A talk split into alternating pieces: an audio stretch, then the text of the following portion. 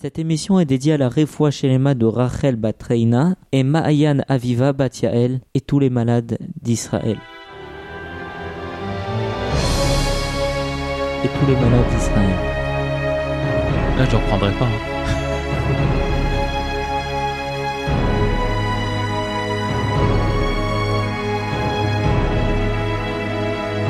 Bonjour, vous êtes sur rosedemiel.fr pour le 29e podcast de la paracha de la semaine avec euh, cette fois-ci double ration puisque nous avons Béar et Berokotai que nous lirons la même semaine. Ça tombe bien, c'est ce dont on va parler aujourd'hui. Le hasard fait bien les choses. Vous avez reconnu Raphaël Benizri en ouverture Bonsoir. et Olivier Chamoula. Salut à tous Cette semaine, nous allons parler des lois de la Shemitah, aussi connues sous le nom de jachère en France et dans l'Occident. Le concept, c'est quoi? D'abord, cela concerne la terre d'Israël et uniquement la terre d'Israël. Donc là, on est en train de parler de commandement. Ça ne veut pas dire que c'était interdit de le faire en dehors. D'ailleurs, l'idée a été reprise.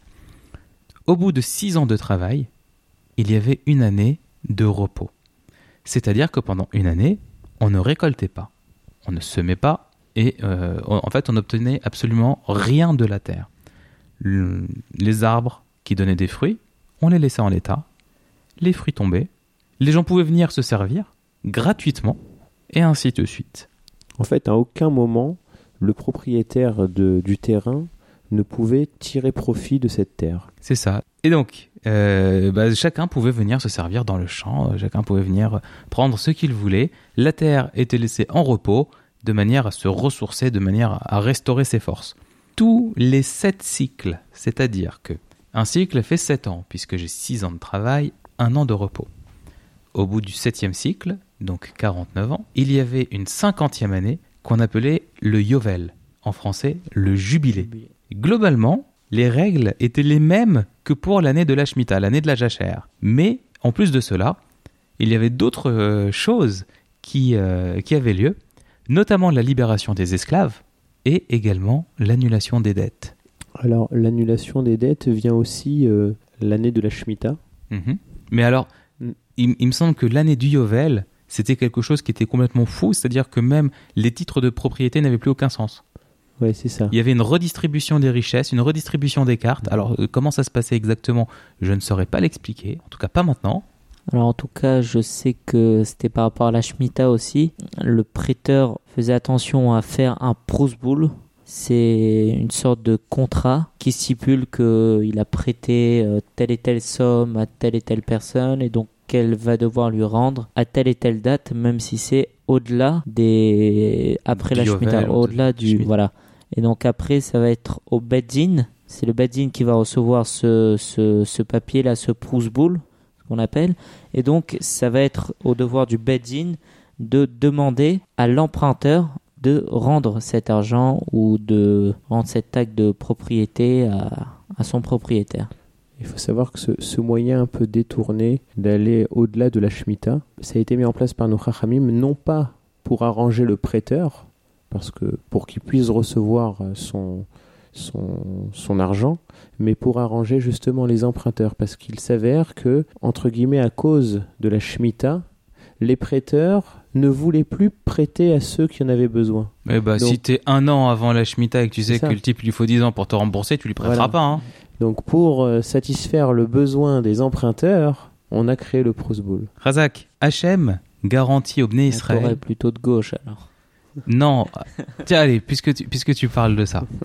La Torah, la conception juive de choses, n'est ni de gauche, ni de droite, ni centriste. Je m'explique. Le capitalisme, c'est quoi? C'est ce qui est à moi est à moi, le reste, ça me concerne pas. Le communisme, donc ce qui est plutôt à gauche, on va dire, c'est de dire il n'y a pas de richesse personnelle, c'est le bien commun et uniquement le bien commun. Il y a un pot commun, il concerne tout le monde et c'est tout. Il n'y a pas de riche, il n'y a pas de pauvre, on est tous au même niveau.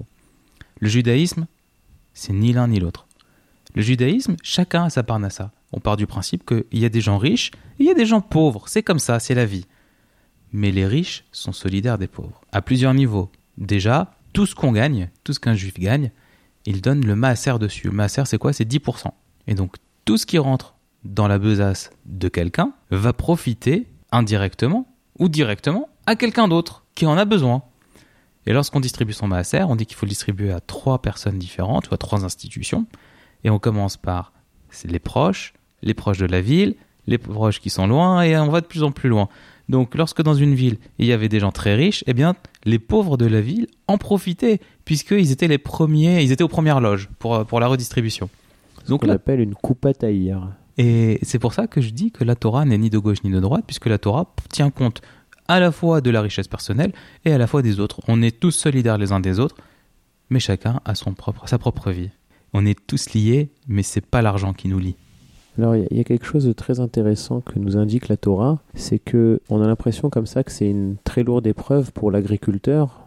C'est sa parnassa de, de faire travailler sa terre, de produire ses fruits, ses légumes, de les revendre. Et la Torah nous dit que le Ben Israël qui respectera cette loi de la Shemitah verra la sixième année, donc l'année qui va précéder cette Shemitah-là, tripler en récolte et en bénéfice de cette récolte. Donc euh, c'est un miracle qui se produisait chaque sept ans, mais chaque sixième année avant la Shemitah, que de voir sa terre produire le triple.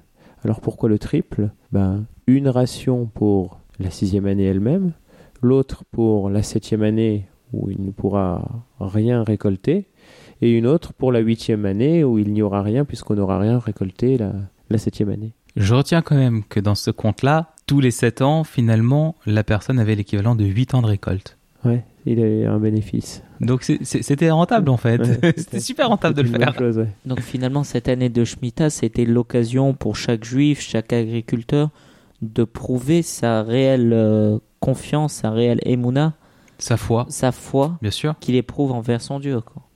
Et aussi de reconnaître que la terre qu'il possède sur le papier, n'est rien d'autre qu'une terre qui appartient réellement à Kadosh Baruch Donc c'est une manière de reconnaître aussi que rien ne nous appartient. Et je me souviens plus de, des détails d'une certaine anecdote, mais on a bon dire qu'une terre nous appartient, tôt ou tard, c'est nous qui appartiendrons à la terre. C'est vrai.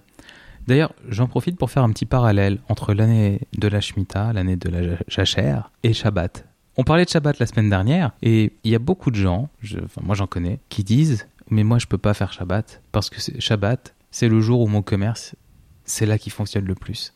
Shabbat c'est le jour où je fais tout mon business de la semaine et donc moi je tiens à saluer les gens qui ont un commerce et qui respectent Shabbat parce que c'est une preuve de foi, c'est une preuve de emuna extrêmement importante que de se dire eh bien voilà le jour qui est potentiellement celui où je vais faire un chiffre d'affaires énorme, et eh bien ce jour-là, je vais fermer ma boutique parce que HM me l'a demandé et parce que je sais que de toute manière, il pourvoira à mes besoins. Donc voilà, c'était l'occasion de saluer tous ces gens extrêmement courageux qui le font, qui le font toutes les semaines et qui, vivent, bien. Tout à fait. Euh, les, les sortent Elle donne souvent l'exemple d'une d'une grande euh, carafe d'eau, un, un, grand robinet euh, relié à une réserve d'eau. On ouvre le robinet pour se servir, et puis euh, il y a un autre robinet qui est le robinet du Shabbat. Ben, si on l'ouvre pour récupérer l'eau, elle vient de la même réserve, donc qu'on tire d'un robinet ou d'un autre, la parnassa reste la même.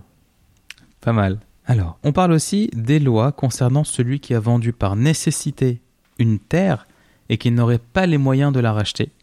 Donc quelqu'un qui aurait eu, euh, contracté une dette par exemple, et la personne auprès de qui il l'a contracté eh bien, euh, réclame son dû, et comme il ne peut pas faire face, il dit, bon bah écoute, voilà, je te, je te vends ma ferme, euh, et, on, et, on, annule la dette en échange. Et donc, lorsque ce cas de figure arrive, il faut savoir que l'acheteur, donc celui qui avait prêté l'argent à la base, a l'obligation de revendre à son débiteur ce qu'il lui qu'il lui a racheté le jour où euh, bien il aura remis à flot euh, ses affaires et euh, qu'il voudra récupérer ce qui était sa propriété. Et si jamais la personne n'a pas les moyens donc de racheter son bien, à ce moment-là, l'aide de ses parents sera là pour ça. Et même c'est un devoir, c'est une obligation d'aider son frère lorsqu'il fait face à des problèmes d'argent. Et ça donne en fait une, une, une mitzvah d'ordre général qui est d'aider son frère dans le besoin. Donc ça montre la solidarité dont je parlais tout à l'heure. On est liés les uns aux autres, pas par l'argent. Alors, on va passer à la suite, et donc là c'est le début de la paracha Bechukotai. Alors Bechukotai est décomposé en deux parties. Il y a une première partie où Hachem va nous donner la liste des bienfaits qu'il aura pour nous si on respecte bien ses préceptes. Et la deuxième partie, vous l'aurez deviné, c'est ce qui se passera si jamais on n'écoute pas les consignes. voilà. Alors, bah, je, vais, vous faire un petit peu de lecture. Ça n'arrive pas souvent, surtout de ces derniers temps. Si les enfants d'Israël se conduisent selon les lois d'Hachem et gardent ses préceptes et les exécutent, s'ils s'adonnent à l'étude de la Torah de toute leur force et gardent fidèlement tous les préceptes de la Torah, alors Hachem déversera sur eux un flot de bénédictions extraordinaires. Les pluies tomberont en leur saison, les récoltes seront abondantes, la paix régnera, la victoire militaire sera donnée, cinq poursuivront cent et cent dix mille. Les bêtes sauvages seront éliminées, il y aura la sécurité, la fécondité, etc., etc. Établira son alliance avec nous et euh, les Rachamim parlent de 22 bénédictions extraordinaires, toutes plus incroyables les unes que les autres. Alors, parmi ces bénédictions, donc on ne vous a pas fait la liste, mais parmi ces bénédictions, il y en a une qui il y en a quelques-unes qui, sortent un petit peu du lot, notamment le fait que ce qui reste des récoltes, eh bien ça se bonifie. Alors je sais pas vous, hein, mais moi j'ai dans l'idée que lorsqu'on fait une récolte, eh bien plus le temps va passer et plus la récolte va se dégrader. Et en fait, on a inventé le concept de vin, c'est-à-dire que plus le temps va passer et meilleur ce sera. Ça va se bonifier avec le temps et donc au lieu de pourrir, eh bien, euh, j'ai pas, bon, faut, imaginer, hein, ça demande un peu d'imagination quand même.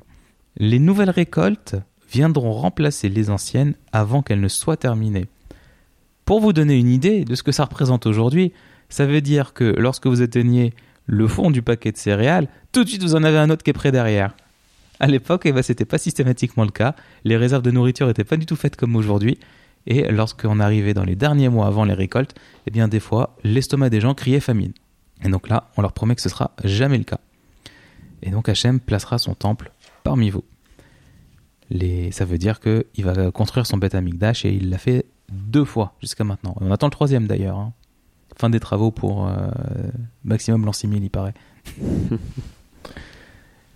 Alors, euh, donc voilà, Hachem nous, nous, promet toutes ces bénédictions si on, respecte euh, ses commandements.